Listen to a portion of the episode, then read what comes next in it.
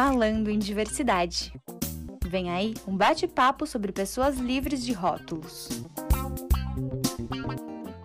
Oi, seja bem-vindo ao Falando em Diversidade, um podcast da Cressol Central que conta histórias além dos rótulos. Eu sou a Alexandra e convido você a pegar o seu cafezinho e me acompanhar nessa jornada. A gente costuma dizer que mãe é tudo igual, só muda o endereço, mas entre tantas histórias, semelhanças e diferenças, cada uma vive sua própria jornada na maternidade. Gerar, parir, criar, maternar e educar. O passo a passo parece simples, mas para ser mãe não tem guia.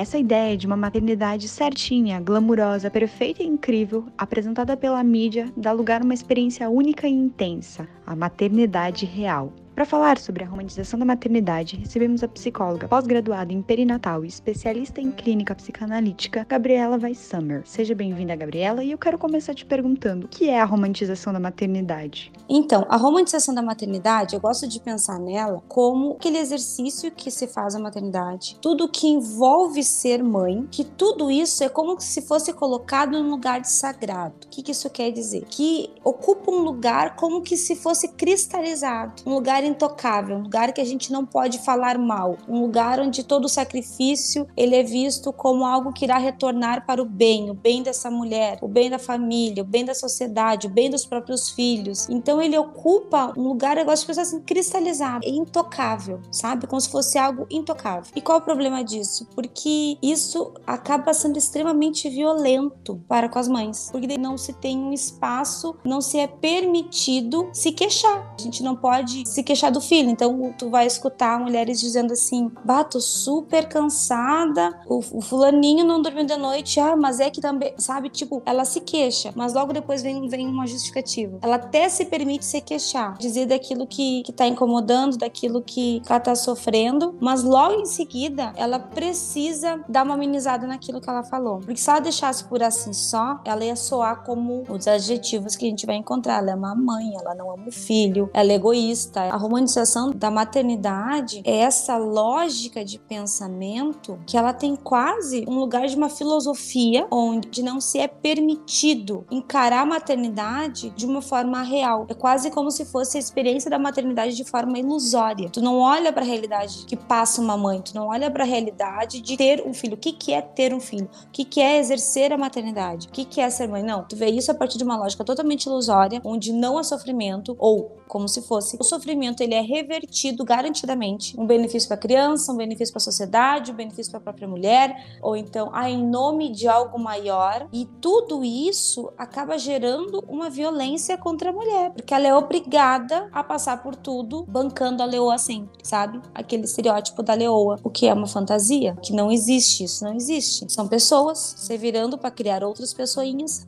né? Não é por aí, fica realmente muito muito pesado. Penso que a, que a romantização da maternidade é algo mais ou menos por aí, assim.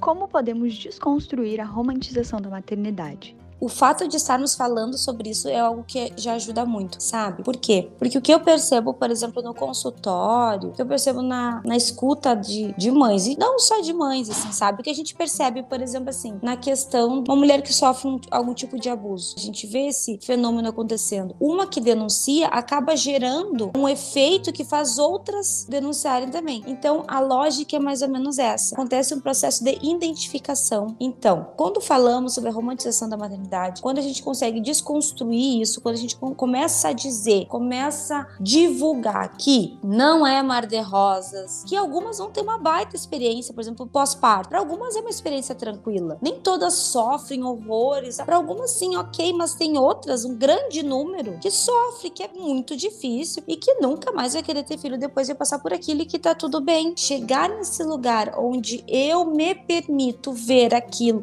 como algo que eu não gostei, como algo que me tira desse lugar onde eu sinto culpa por estar sofrendo, onde eu sinto culpa por não estar gostando de ser mãe, onde eu sinto culpa por querer deixar meu filho no colégio só para mim sair, só para mim dormir, para mim descansar, onde eu, eu só consigo sair desse lugar de culpa quando eu percebo que isso acontece, que isso faz parte da maternidade, que eu não tô sozinha nesse barco, sabe? Ou seja, que outras mães também passam por isso. Então, pra gente conseguir desromantizar isso, é preciso que haja espaços onde isso é falado, é preciso que se torne cada vez mais comum, no sentido de cada vez mais seguido, cada vez mais visto, cada vez mais encontrado em qualquer lugar, seja em rede social, seja em roda de amigos, seja numa roda de mulheres, enfim, qualquer lugar, isso seja dito pra, nem para todo mundo vai ser bom, que vai ser cansativo, que não é tudo isso, sabe? E que tá tudo bem, sabe? Aquela frase que a gente que é super divulgada em rede social, mas que eu acho que tem que ser divulgada mesmo. É que é isso, que tá tudo bem, que não tem problema, sabe? No sentido de não tá tudo bem, não tem problema no sentido de subestimar essa dor, de negligenciar essa dor, de diminuir essa dor. Não, mas no sentido de ter que não tem nenhum problema com você. Não tem nenhum problema com você. Realmente não é fácil e não é fácil para muita gente. Então eu penso dessa forma, assim. Eu acredito que a gente falando sobre isso, que a gente divulgando isso, que isso se tornando cada vez mais acessível às mães de todos os contextos sociais, é uma forma que a gente tem de desromantizar a maternidade. Recentemente, o termo maternidade compulsória tem ganhado espaço de debate, mas afinal, o que é maternidade compulsória? Eu acho que um jeito bem melhor de apresentar, digamos assim, a maternidade compulsória é entender que ela é o resultado de junções e aglomerações de algumas estruturas sociais, culturais e políticas que acabaram produzindo então essa lógica de que, por exemplo, toda mulher nasceu para ser mãe. Ou então assim, é o que está por trás, por exemplo, ainda que a nível inconsciente, mas que sustenta, por exemplo, aquele tipo de argumento que autoriza o tio, a mãe, o pai, a sogra chegar para um casal recém-casado e perguntar: "E aí, quando vão vir os filhos?". Então, por trás de tudo isso que a gente encontra é isso, é a maternidade compulsória, que ela não é nada mais, nada menos que essa junção de muitos sistemas, de questões, de estruturas de ordem social, de ordem cultural e de ordem política que vão sustentar essa realidade em que a gente está inserido. Por quê? Se tu for ver em outras culturas, a maternidade ela ocupa um outro lugar. Para cada cultura, em cada tempo, isso vai tomando um certo corpo, sabe? Vai tomando uma certa função, vai ocupando dentro do que é ser mulher, porque a maternidade compulsória ela tá ligada a isso. A maternidade não é vista como uma escolha, ela é vista como algo que está dentro do ser mulher. Então, uma mulher deve gerar, como se fosse algo intrínseco a ela, como se fosse algo que, bom, ela tem útero, ela tem que gerar. Não é visto como algo que é da construção, que é da decisão, que é da escolha. E isso é tão forte porque foi se construindo uma ideia de um padrão, de um lugar que para muitas mulheres, então, a maternidade ela acaba sendo obrigatória. Ao passo de que, olha só, né, uma mulher que ela não deseja ter filhos, isso não é visto como uma escolha para ela, isso é visto como tem alguma tem uma coisa errada com essa mulher. Não é algo assim, ah, ela não é isso que ela quer, não. Tem alguma coisa errada com essa mulher. Ah, ela passou por algum trauma na infância. Ah, ela teve uma péssima mãe. Ah, ela é egoísta, ela só pensa nela, ela só quer saber do trabalho. Enfim, não é é entendido pelas pessoas, pela pela nossa sociedade, como se tivesse algo errado com essa mulher. Não que não possa também do ponto de vista clínico, se ter algum motivo de alguma dor realmente que leva ela a essa decisão. Mas da mesma forma que existem dores em todos nós que vão nos levar a decisões, seja de da ordem, da ordem que for. A opção pela maternidade não seria diferente. Então, a gente pensar em maternidade compulsória, ela é muito fácil de ser percebida na roda de amigos, nas famílias. Agora, ela diz de uma complexidade muito grande, que ela vai dizer de um momento histórico onde se precisou dar um lugar para a mulher, onde precisou não a, a mulher tem que ficar aqui porque a economia pede tais e tais formas de se organizar. Então, bom, vamos fazer assim, vamos colocar filho como se fosse uma grande coisa. O que isso é muito recente, porque se tu vai olhar na história, por exemplo,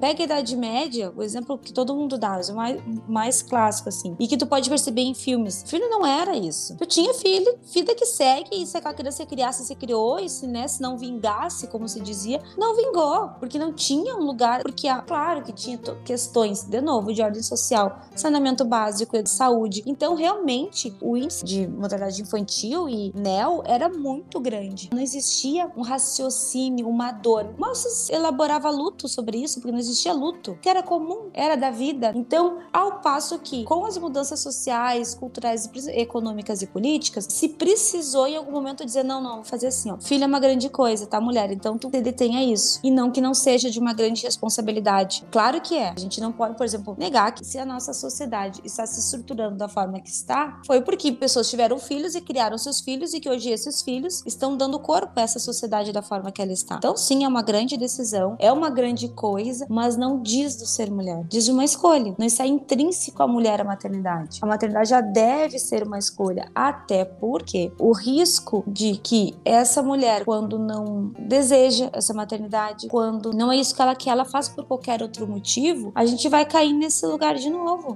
no lugar de violência contra a mulher, no lugar de produzir violências sociais. Então, o pensar a maternidade compulsória é algo muito fácil da gente ver, mas ela diz de uma complexidade, de uma junção, de uma aglomeração que foi se tendo dessas estruturas e desses sistemas sociais, culturais e políticos.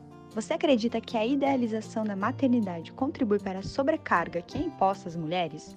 Sim, porque olha só, a idealização da maternidade, ela é, como o nome diz, ela é um ideal que a gente cria, que a gente vai formando no nosso imaginário. Como? Desde pequena, tá lá a menininha, ela ganha uma bonequinha. E daí ela pega a bonequinha pela perna e carrega a bonequinha com uma mochila. Daí vai lá a titia e diz pra ela: "Não, não é assim que segura o nenê". Ah, não, tá, e ensina ela. Ali, ela ficou com um registro disso. Um dia ela tá brincando na casa da Dinda e ela ela ouve a Dinda contando por uma amiga que a Dinda abriu mão dos sonhos dela para criar o fulaninho. Ali ela escuta aquilo, ah, a Dinda abriu mão do sonho para criar o meu priminho. Ali é outro registro de maternidade. E assim vai. E daí a gente passa pela adolescência, vai indo e a gente vai recebendo registros. Não é tudo, mas algumas coisas vão nos marcando e vão nos dando um tom do que que é uma boa maternidade, do que que é ser uma mãe. E isso vai formando o corpo desse esse ideal, dessa idealização. Baseado nisso que vai vir então como vai ser esse exercício da maternidade. Vai inclusive também interferir questão da escolha pela maternidade ou não e a forma como tu vai lidar com esse exercício de maternidade. Então essa idealização da maternidade, que é essa construção desses registros que é maternidade, do que é ser mãe, que a gente vai recebendo desde pequena, nas brincadeiras, nos desenhos infantis, nas novelas, nos filmes, no que dizem, no que a gente gente vê, do que a gente vê ao nosso redor, de como são as mães, que tipo de maternidade a gente está falando. Então, tudo isso vai, de certa forma, construindo, alimentando, dando os tijolinhos que vão formar esse ideal. Só que esse ideal, ele sempre está ligado com um lugar inatingível, porque senão ele não seria ideal. Ele ocuparia outra função. Ele ocuparia uma função de diferencial nossas vidas. Quando ele ocupa o lugar de, o lugar de ideal, ele já por si só ocupa um lugar de inatingível. E a função do, do ideal é quase isso, né? ser inatingível, seja nosso ideal profissional, de desempenho acadêmico, desempenho em academia, né? O ideal é ele cumpre essa função mesmo, que é pra gente ficar ali sempre quase que como aquela imagem que prendem um bife, assim, o cachorrinho fica correndo atrás daquele bife e ele nunca vai chegar naquele bife porque ele nunca vai chegar. Tem toda uma estrutura que sustenta que aquilo não chegue. A estrutura, nesse caso, é a estrutura do nosso imaginário. É uma estrutura nossa que a gente criou de forma inconsciente, né? Mas que é uma estrutura nossa que ela tá ali para ocupar esse lugar, assim. Só que o que, que acontece? A gente não coloca esse ideal de maternidade dentro de uma estrutura real, que é o quê? Que a mulher que é mãe, ela não é só mãe por mais que ela não vou abrir mão, cuidar dos meus filhos, o que também é uma decisão válida, assim, né? A gente não vai também dizer que, que uma mulher que decide abrir mão da profissão, ficar em casa e cuidar dos filhos, que isso é ruim, algum tipo de alienação de forma alguma. Se é do, do, do campo da decisão e da escolha, isso não é desmérito nenhum, sabe? Mas o que acontece? Essa mulher continua sendo mulher, ela continua tendo outros desejos dentro dela para além da maternidade e ela precisa que seja assim assim. Então, para ela, ela não consegue direcionar toda a vida dela para conquistar esse ideal de maternidade. Isso gera frustração, isso gera um peso muito grande. Então, independente, ah, não, mas é uma mulher que trabalha. Ela vai ter que lidar então com as responsabilidades do trabalho. Ela tem que lidar com o social que espera dela certas coisas. Ela tem que lidar com uma, uma família que depende da, da cultura que essa família está inserida, vai exigir dela posturas muito particulares. Se ela vem de uma cultura de uma família italiana, a mulher ocupa um lugar dentro de uma cultura uma família italiana. Se ela vem de uma família alemã, a mulher tem outro lugar dentro de uma família alemã. Né? Eu falo porque eu sou aqui do, do Rio Grande do Sul, a gente tem muito isso, né? E se espera, e tem coisas que são carregadas à cultura e perpetuadas, e que, bom, legal, acho que sim, interessante a gente carregar certas coisas e passar para os nossos filhos e contar para eles, ah, porque na época da avó e tal e tal. Mas a gente tem que ver isso de um ponto de vista crítico, não no sentido de querer carregar isso para nós, assim, escolher o que, que a gente vai passar de geração, né? Então que a gente continue perpetuando como se faz a tradicional cuca alemã. Então, bah, faz assim, faz assim. Mas certas coisas não precisa perpetuar, né? Certos lugares. Esse lugar de idealização, independente se a mulher escolhe ter profissão, se ela não escolhe, mas ela precisa trabalhar, se ela é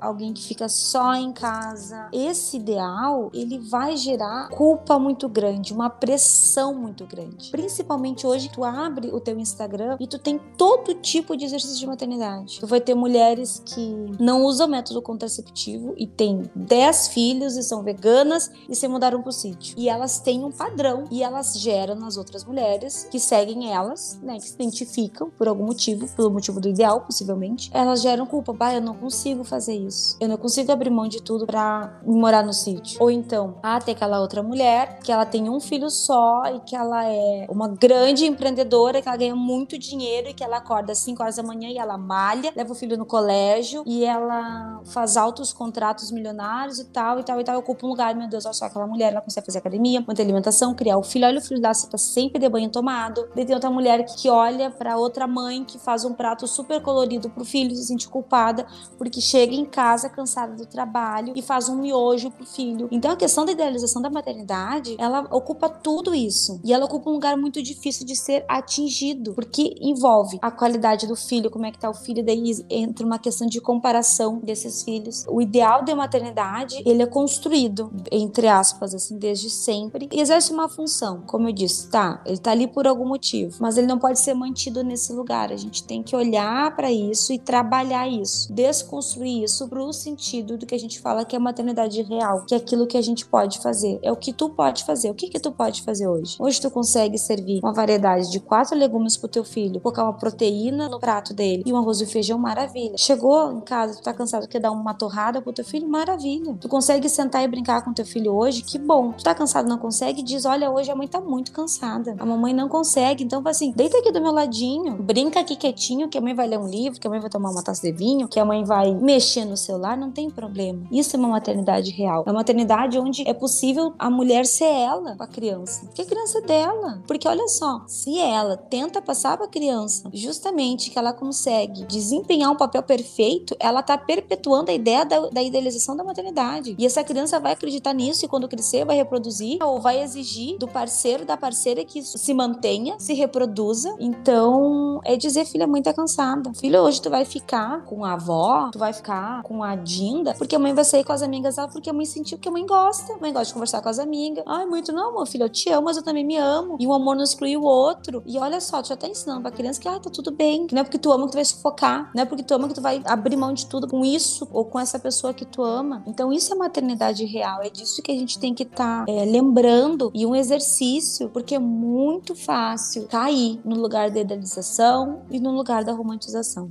Acredito que seja importante esclarecermos por que usar o termo mãe solo ao invés do termo mãe solteira. Essa questão é uma questão também que vai tocar muito o que a gente estava falando antes, de uma certa forma, sistematização e estruturação da nossa cultura e da nossa sociedade. Então, o que acontece? Quando tu tá falando uma mãe solteira, tu tá colocando ela num lugar social que diz do estado civil, como se fosse um combo, sabe quando compra um combo numa lanchonete? É tipo isso. A maternidade idade, ela está relacionada com o estado civil. E se espera que casado. Então, quando tu fala de mãe solteira, tu não tá falando dela, do, do exercício de maternidade, de como é a forma com que ela tá vivendo a maternidade dela. Mas tu tá dizendo que ela é uma mãe que não é casada. O que é uma informação que não diz respeito a ninguém, que não diz nada. Tipo, se não dos desafios que ela tem, né? Porque, pô, uma criança exige. Mas, sabe, não, não diz nada. Então, é, isso, na verdade, diz de uma reprodução de uma terminologia muito muito preconceituosa, diz da gente ficar reproduzindo isso como se víssemos a maternidade como algo que diz respeito ao casamento, quando que não é isso que a gente tem. Quando dá, sim, nós temos existe maternidade dentro de uma, de uma estrutura de, de, de casamento, sim, mas não é a única forma. Inclusive, hoje em dia a gente tem a questão da produção independente e que não tem nada a ver com o Estado Civil. A forma correta de se referenciar, de se dizer uma mãe que exerce o exercício da maternidade sem um companheiro, sem uma companheira, sem alguém alguém, seja pelo motivo que for, a gente opta então por falar mãe solo, porque ela sozinha. E eu acho muito legal essa expressão, mãe solo, porque ela sempre me remete muito a esses solos que a gente tem de, de um instrumento dentro de uma música, né? Tu tem lá toda um, uma música que vai ter o solo de guitarra. E é um momento onde o guitarrista, tal, ele vai tocar aquilo e vai dar todo um outro tom pra música, tem todo um outro lugar. É o momento onde ele exerce aquilo de uma forma dele. Eu acho muito bonito isso, sem querer romantizar também, mas isso, sabe? A maternidade solo é uma maternidade onde a mulher consegue dar todo um tom, onde é ela se havendo com esse exercício. Não que uma mãe também que tá numa relação, ela não vá ter também que se haver, né? E dar a sua forma de fazer com a maternidade, mas se relacionar a isso. A gente conseguir tirar mesmo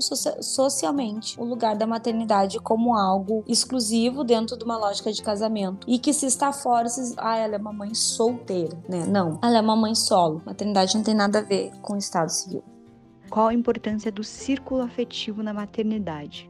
Uma das áreas que eu mais trabalho é a área da perinatalidade, que é o que pega desde a concepção ou planejamento da concepção até logo após o nascimento. E dentro dessa lógica, a rede afetiva ou a rede de apoio, como a gente chama, ela é fundamental, que se torna um exercício impossível para a mulher criar uma criança sem uma rede afetiva, porque uma criança, eu costumo dizer que quando tu tem um bebê e ele está em fase de amamentação, principalmente ali no início, é, o nenê quando ele suga o seio materno ele não tá só sugando leite, ele tá sugando a mãe inteira. Porque o que ele tá sugando, o que ele precisa ali, além de ser nutrido enquanto corpo, ele precisa de amor, ele precisa de acolhimento, ele precisa de borda, ele... então ele suga a mãe, ele suga a mulher que tá ali. Bom, isso a gente precisa do ponto de vista do desenvolvimento psíquico, o bebê precisa disso, ok. Mas essa mulher precisa de uma rede, que é impossível criar um filho sozinho, até porque não é para isso. A criança precisa precisa socializar. E para ela socializar, ela precisa se conectar com pessoas, estar no meio de pessoas. E essas pessoas, elas normalmente vão ser as pessoas da rede da mulher. Tanto é, por exemplo, que hoje, em 2022, a gente já tá tendo, a gente já tá percebendo o reflexo em crianças que nasceram no auge da pandemia em 2020 e que não tiveram contato com outras crianças e com outros adultos de fora de casa, elas já estão apresentando diferenças no desenvolvimento agora em 2022, que estão com dois anos, que estão com três anos, às vezes, né? Nasceram em 2019, eram pequenininhas, nasceram de casa e acabaram ficando três anos só em casa. Os bebês, a gente já tá percebendo uma diferença no desenvolvimento deles, no sentido de que sim, que há um prejuízo no desenvolvimento pela falta da socialização. Então, se essa mulher, se essa mãe, ela tem uma rede afetiva que ela confia, ela vai se sentir tranquila pro filho circular. Isso vai fazer bem para ela, para a saúde mental dela e vai fazer bem para a criança, porque essa criança precisa entrar em contato com outras crianças,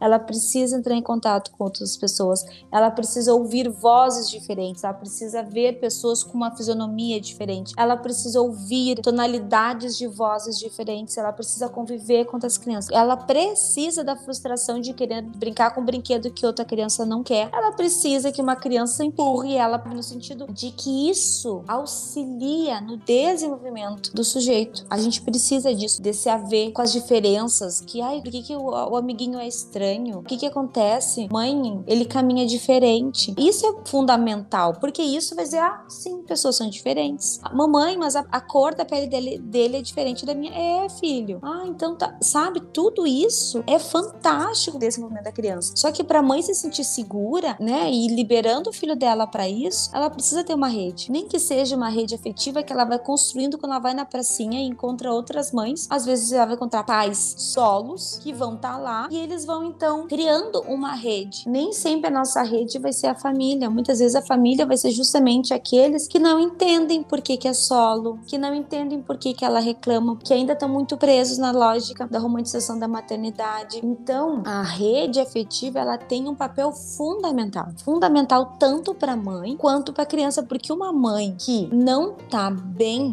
que ela não está com a sua saúde mental minimamente bem, é impossível ela cuidar do seu filha, porque ela não vai conseguir. Então ela precisa ter com quem contar, nem que seja para deixar o filho em algum lugar, para ela sair, sabe? Sair para caminhar, viajar um final de semana, fazer mão, sei lá, sair para tomar um chimarrão, ir para um bar, não importa, mas ela precisa dessa rede. Ela precisa se sentir amparada, ela precisa se sentir segura. Então, tanto na minha prática profissional quanto o que a gente encontra nas produções científicas é que a rede afetiva, a rede de apoio, ela ocupa um lugar fundamental no exercício da maternidade, na nossa estruturação social para essas crianças. O que, claro, no momento em que a gente está, em 2022, estamos tendo que fazer todo um rearranjo disso depois de um período de extremo isolamento, de distanciamentos sociais. Agora é um outro momento onde a gente está tendo que reconquistar isso com certos cuidados, mas sim, precisamos sempre que possível, principalmente quando a gente está falando de crianças, estar movimentando elas, estar circulando com elas para que elas não percam isso que é tão importante para o desenvolvimento.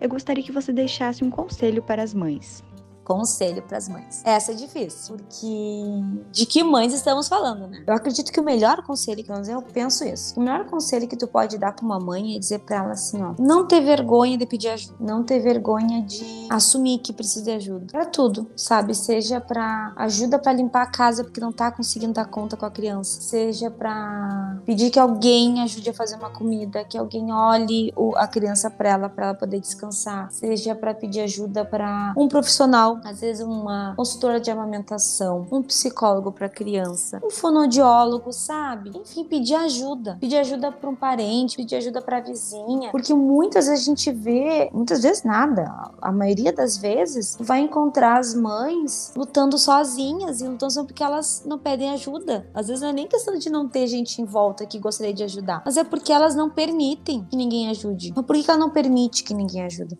Ah, porque ela tem, tá totalmente presa nesse nesse ideal, nesse imaginário, de que ela tem que dar conta sozinha. E ela não precisa dar conta sozinha. Até porque ela não vai conseguir dar conta sozinha. Por que ela vai conseguir? Porque ela não tem mesmo que dar conta sozinha. E pra criança é bom que outras crianças, que outras pessoas cuidem dela, sabe? Porque pra criança é bom que ela tenha essa diversidade de experiências. E por quê? Porque eu sempre gosto de dizer uma coisa assim, ó, que o que sustenta a mãe é a mulher que tá por trás. Se a mãe negligencia a mulher, ela não vai conseguir desempenhar desempenhar o papel de mãe tão bem quanto ela poderia dentro das, das características dela. O que sustenta a mãe, o que sustenta a profissional, o que sustenta todos esses papéis, essas funções que a mulher exerce é a mulher, é aquela que tá ali por trás, que tá se sentindo bem com ela ou que não tá, que tá frustrada ou que não tá, que quando deita depois do dia inteiro de trabalho, de filho, de casa e coisa e tal, ela deita na cama dela, ela chora. É essa mulher que tem que ser olhada. Então eu acho, para mim o melhor conselho assim para as mães é é, isso, assim, sabe? É pedir ajuda. Não ter vergonha de pedir ajuda. Pedir ajuda para quem estiver ali em volta, ou para quem for possível dentro da realidade dela. Mas que é isso, é não ter medo, não ter vergonha de pedir ajuda. Não sei, ao meu ver, é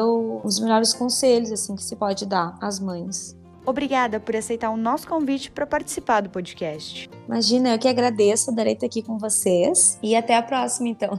Obrigada pela sua companhia e até o próximo episódio.